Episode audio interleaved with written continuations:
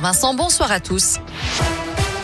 À la une, une intervention très attendue. Jean Castex est l'invité du 20h de TF1 ce soir. Le Premier ministre doit annoncer les pistes du gouvernement pour faire baisser les factures d'énergie.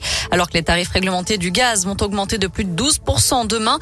Même hausse prévue pour l'électricité en début d'année prochaine.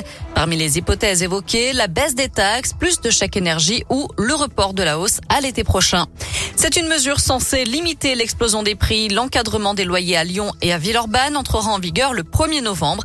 La préfecture a signé un arrêté fixant des loyers de référence. En cas de non-respect, les propriétaires s'exposent à des amendes allant jusqu'à 5 000 euros. On vous a mis toutes les infos sur l'appli Radescoop et radescoop.com. Le maire de Lyon favorable à la légalisation du cannabis. Il avait déjà évoqué la question durant sa campagne électorale. Grégory Doucet a été interrogé sur le sujet aujourd'hui lors du conseil municipal. Il estime qu'un débat serait nécessaire. Condamné à un an de prison ferme, Nicolas Sarkozy décide de faire appel. L'ancien président français a été reconnu coupable de financement illégal de sa campagne électorale de 2012. Le tribunal de Paris estime qu'il avait conscience du dépassement du plafond.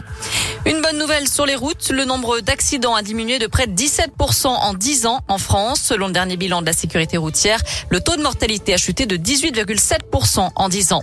Un mot de foot et J-3 avant le derby, mais une chose à la fois. Pour l'heure, les Lyonnais reçoivent les Danois de Brandby en Ligue Europa, Gaël Berger. Effectivement, Noémie, eh bien, écoutez ce que disait Peter Bosch euh, hier, c'est confirmé, c'est-à-dire que l'entraîneur néerlandais pense d'abord à Brandby dans 45 minutes avant de penser au derby dans trois jours. La preuve, c'est que, euh, mis à part Bruno Guimaraes, euh, placé sur le banc des remplaçants pour le faire souffler un petit peu, tous les autres titulaires habituels débuteront le match contre Brandby, contre les Danois. C'est aussi une façon de gagner pour engranger de la confiance avant le derby et une façon euh, d'espérer se rapprocher déjà de la qualification pour les huitièmes de finale. Merci Gaël. OL Brandby, c'est dans un peu moins de 45 minutes.